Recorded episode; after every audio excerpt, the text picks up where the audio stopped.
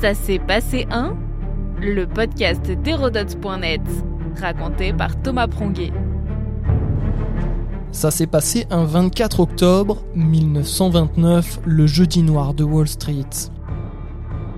Le Black Thursday en anglais va plonger le monde occidental dans la plus grande crise économique de son histoire, aux conséquences multiples et durables.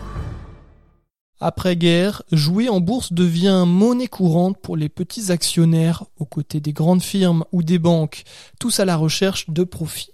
Mais à l'automne 1929, au bout de 18 mois de frénésie, les spéculateurs ont cessé de croire à une hausse infinie des cours.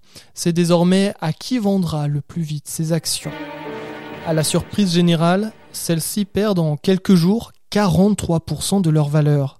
La bulle spéculative est en train d'exploser, les experts veulent se rassurer, ils confirment qu'un effondrement de la bourse ne peut pas affecter l'économie réelle, c'est-à-dire l'ensemble des comportements économiques qui ont une influence concrète sur les chiffres d'affaires des entreprises à travers notamment la consommation.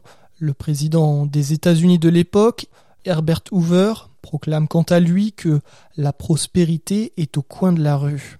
Personne ne connaît encore les conséquences du jeudi noir. Cinq jours plus tard, après l'arrêt de la bourse à New York, le mardi noir plonge l'économie mondiale dans la crise, l'effet boule de neige se propage. Explication dans ce reportage de TF1 en 1979, 50 ans après, Marie-Thérèse Le Ménestrel revient sur la crise de Wall Street.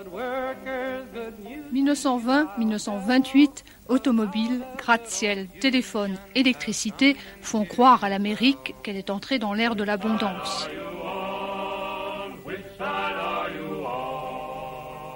La bourse s'envole. C'est le grand boom sur les actions. On joue à la bourse et les cours montent. D'énormes fortunes se font ainsi en quelques mois. L'euphorie est telle que le plus petit porteur achète des actions sans argent disponible. Pour les payer, il attend la montée des cours.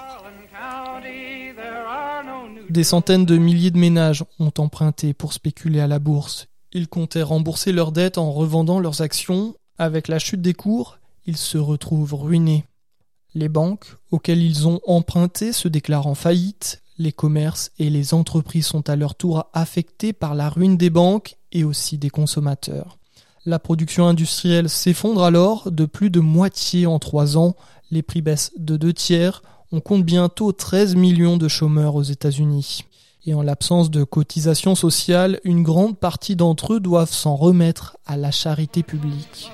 Dans les villes, il y a 25% de chômeurs, mais la répression les empêche de s'organiser.